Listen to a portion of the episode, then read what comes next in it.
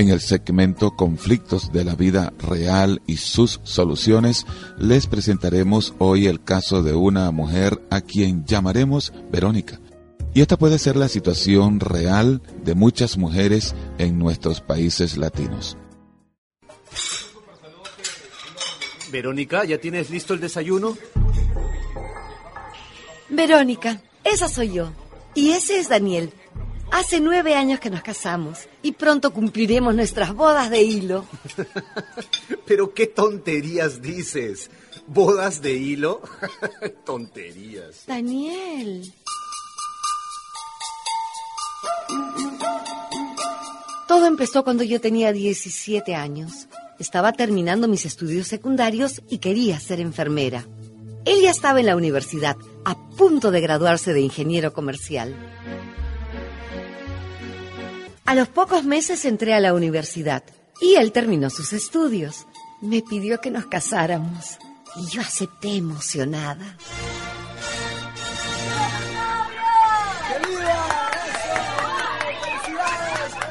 Así empezó un matrimonio feliz, hasta que... Eh, ¿Verónica? Sí, mi amor. Mi amor, mira, estuve pensando que debes dejar la universidad. ¿Pero qué dices, Daniel? Mi amor, eso. Mira, yo quiero una mujer y unos hijos. Pero... Además, yo tengo un muy buen trabajo. Daniel, yo quiero ser enfermera. Oh, mi amor, si aquí tienes tu primer paciente. ¿no? Daniel. Yo quiero una enfermera privada a tiempo completo, mi vida.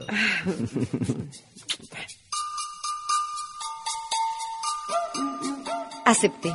Estaba enamorada y caí en su red. Vinieron los hijos y los éxitos profesionales para él. Eh, Daniel, Daniel, ven. Hola. Eh, quiero presentarte a la nueva gerente de ventas. Ah. Ella es una mujer excepcional y trabajará directamente contigo. Claro, ya lo veo, ya lo veo. Encantadísimo de conocerla. Me complace una colaboradora como usted, bella e inteligente. El placer es mío. Y será muy bien recibida en esta No, empresa. por supuesto. Eso, déjamelo a mí. van a depender Eso, por del favor, tipo déjamelo de a mí. trabajo, ¿verdad? Daniel. Todo, todo- Es la proyección. Daniel. Eh, claro. Sí, sí, este, discúlpeme, por favor. Este, sí, ¿qué pasa? ¿Qué pasa? Pasa que estoy a tu lado. Sí, sí, claro. Este, eh, compañeros, miren. Sí, sí, sí. Les presento aquí a mi esposa. Ah, mucho gusto, señora. Sí, este, gusto. mi esposa Verónica, ¿no? Acá la nueva gerenta del señor. Bueno, Bienvenida, eh, bienvenida. Sí, e- ella no entiende sobre negocios, así que la perdonarán si no sigue nuestra conversación, por supuesto, ¿no? No te preocupes, está haciendo... bueno, Fue la primera vez de una larga madeja de humillaciones. Eh, mamá, por favor, enséñame a hacer esta tarea en PowerPoint. chicos, chicos, no molesten a su mamá. Ella no sabe de eso. Daniel. Pregúntenle de cocina, de la última moda, de las novelas, eso sabe ella. Daniel, eso no es verdad. Yo puedo ayudarles.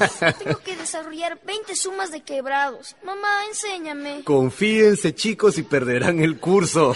Daniel. Verónica dejó la universidad y nunca le preocupó culturizarse. Pero es buena madre. Eso no lo podemos negar. No sabes, mi amor, no sabes, Verónica. Eres brutita, tontita, preciosa. Oh. Mamá, ya no aguanto más. Pero hija. Me deja mal delante de mis hijos. A todo el mundo le dice que soy tonta. En casa me trata de bruta, se burla. Ay, hasta ya estoy creyendo que lo soy. Nada te falta, Eso ¿verdad? Es cierto, sí. Se desvive por los chicos. Sí. Además, dime, jamás te ha golpeado, ¿no es cierto? Sí, también eso es cierto. Entonces, hijita, tenle paciencia. Ay, Dios mío. Siempre te dije, así es el matrimonio. Y así son los hombres. Les gusta darse importancia, hija. ¿A costa de nosotras, mamá? Así son los hombres, hija. Tenle paciencia. Paciencia. Le gusta darse importancia. Es verdad que no terminé mi carrera. Lo hice para complacerlo a él. Pero me gusta leer y estoy enterada de lo que pasa en el mundo. Ay, es verdad también que no me golpea. Pero su modo de tratarme no me gusta. Me enferma. ¿Qué puedo hacer?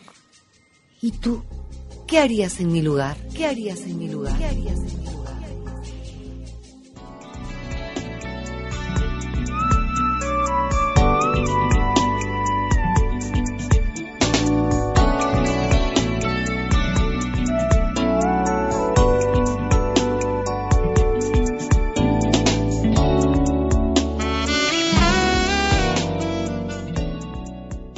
Daniel, el esposo de Verónica, para nada está consciente del daño que le está infringiendo a su propia esposa. Él asegura que está haciendo todo el bien posible para ella, a saber que le está ofreciendo seguridad económica, aparente estabilidad conyugal, no le falta nada a sus hijos, pero ¿y qué de la violencia? No la que golpea físicamente, como suelen desafortunadamente hacer algunos esposos, sino otra clase de violencia tan dañina como la física. Se trata del maltrato psicológico. Afortunadamente, en la solución de este caso, Verónica tomó algunas decisiones no completas, pero importantes. Veamos. ¿Qué haces, Verónica? ¿Leyendo? ¿Tú lees? Sí, Daniel, leo. Es la última novela de Rosa Montero. Es muy interesante. Ya decía yo, novelitas. En eso pasas el tiempo. No comiences, Daniel. Mira, yo pienso que te gustaría esta ¿Qué? no... Mi amor, perdón, ¿escuché bien? ¿Tú piensas? A propósito, por favor, deja de perder el tiempo y prepárame la ropa. Esta noche tengo una reunión de negocios muy importante. Mira, Daniel, ya me cansé de tus burlas. ¿Qué crees? ¿Que todo lo sabes? Y por si acaso, no soy tu empleada. Mi amor, por Dios, Veroniquita. Solo te estoy haciendo una broma. Ninguna broma, Daniel. Lo que tú haces conmigo es violencia. ¿Qué? Y ya no quiero más. ¿Pero qué dices? ¿Violencia? ¿Estás loco o tienes fiebre? ¿Qué te pasa? Llevo varios años aguantando tus humillaciones. Que soy un ignorante, que no sé nada, que soy una bruta, tonta. Y tengo noticias para ti. Ay, amor, déjalo para mañana. No, Daniel, ahora. ¿Sabes? Volví a la universidad. ¿Qué? ¿Estás loca? Lo estuve cuando dejé de estudiar. Y tú casi, casi logras enloquecerme. Pero ya me cansé, Daniel. Pues lo que sé es que te puedo denunciar por violencia psicológica. Por Dios, ¿qué? ¿Denunciarme? Sí, Daniel. Ahora sí te lo digo en serio. Eres una bruta. Tienes todo en la casa, nada te falta. ¿Quieres perderlo todo? Muy bien, denúnciame.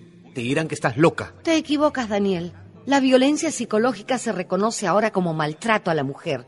Y tú deberás responder ante la justicia. O si no, ¿O si no qué? que vamos a terapia, mi querido ingeniero comercial. ¿Qué? Tal vez seas tú quien necesita culturizarse. Daniel renegó, pataleó, se burló y pidió perdón. Pero fui firme. ¿Terapia o denuncia? Yo empecé también una terapia. Luego fuimos juntos. Él dice que nunca se dio cuenta, que era así en su casa. Está respondiendo bien y cada vez es menos burlón, menos soberbio. Hasta diría que aprende a admirarme y a decirlo en público. Amigos, les presento a Verónica, mi esposa. Es apasionada por la literatura.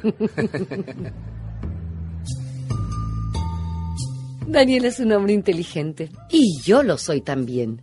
Pronto cumpliremos nuestras bodas de hilo tejiendo una nueva forma de relación.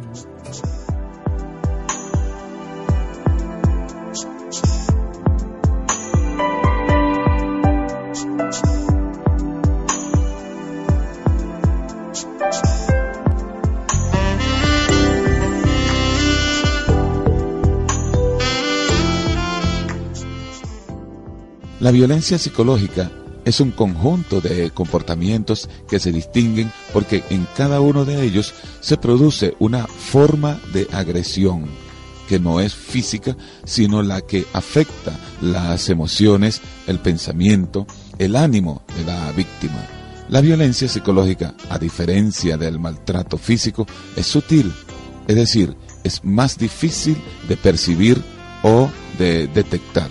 Se manifiesta a través de palabras hirientes, descalificaciones, humillaciones, gritos, insultos. Y este tipo de violencia puede ser intencional o por lo contrario, no intencionada.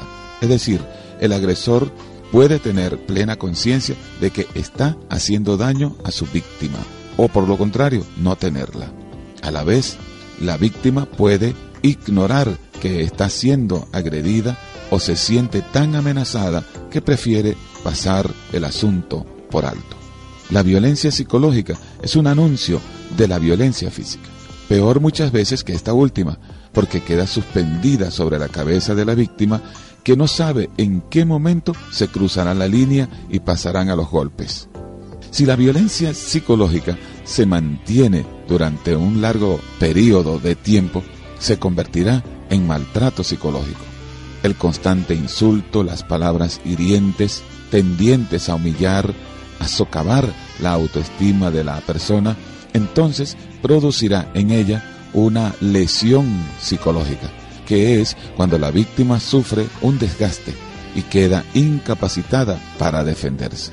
Este daño se va acentuando conforme pasa el tiempo y cuanto más se demore la persona en recibir el adecuado tratamiento, detener aquella situación dañina, pues mayor y más serio será el daño. Pero quizás alguien se pregunte cuál es la solución para este problema. Bueno, tengo que decirles esto. Los seres humanos por sí mismos, solos, es muy poco lo que pueden avanzar en procura de la solución de estos graves conflictos y enfermedades.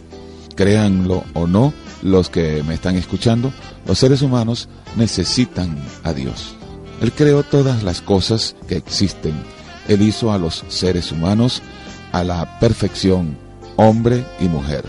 Por lo tanto, Él conoce a cabalidad la estructura física y psicológica de todos nosotros. Si acudimos a Jesucristo, quien es el camino hacia Dios, con nuestras cargas, nuestra soledad, depresiones, tristeza, maltratos de cualquier índole, Él perdonará nuestras malas acciones y si se lo permitimos, comenzará a sanar nuestras heridas emocionales y hasta físicas.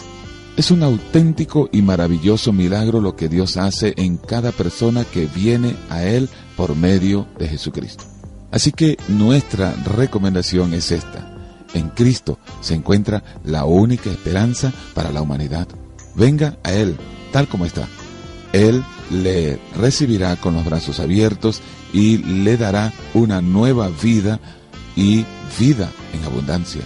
Le invito a que haga una sencilla pero poderosa oración juntamente conmigo.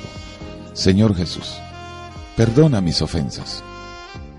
He sido víctima de la violencia física, de la violencia psicológica.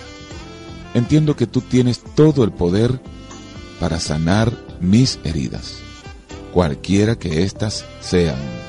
Te ruego que sanes mi corazón herido, sana mis emociones, restaurame la paz, el gozo, la fe perdidas. Gracias, Padre Celestial, en el nombre de Jesús. Amén. Seguimos con más de la mejor música, nuestra música.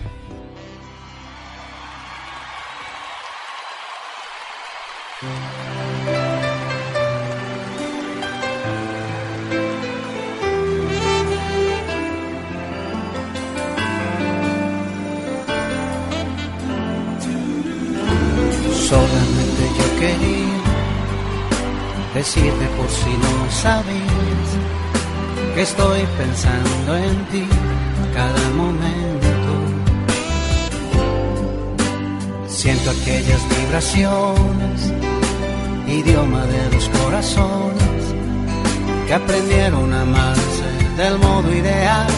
Lo nuestro no tiene final.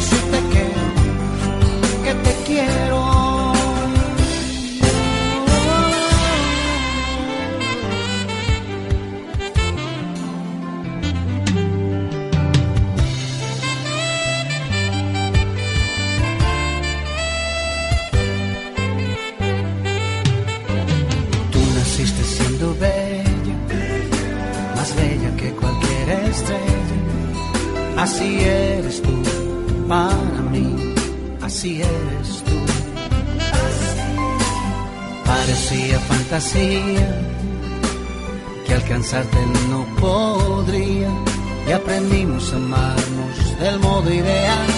Lo nuestro no tiene final,